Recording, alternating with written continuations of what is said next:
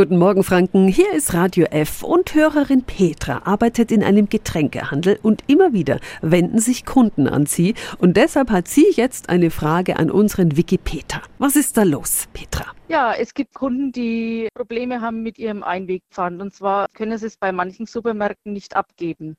Wobei das heißt, das Pfand ist ja einheitlich und Plastikpfand kann auch da abgegeben werden, wo es gekauft wird. Aber anscheinend ist das nicht bei allen Märkten so. Wieso? Wir klären das auf.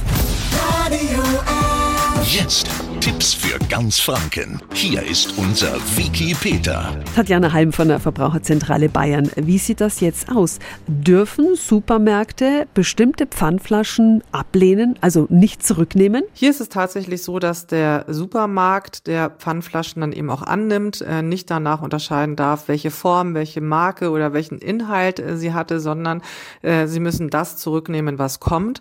Es kann auch nicht darauf ankommen, was der Automat jetzt akzeptiert oder was was nicht. Wenn der Automat es nicht akzeptiert, muss der Händler es trotzdem annehmen.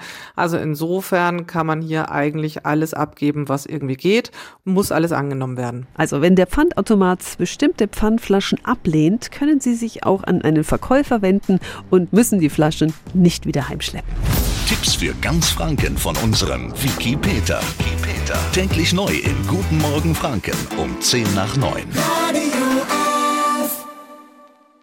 Die heutige Episode wurde präsentiert von Obst Kraus. Ihr wünscht euch leckeres, frisches Obst an eurem Arbeitsplatz? Obst Kraus liefert in Nürnberg, Fürth und Erlangen. Obst-Kraus.de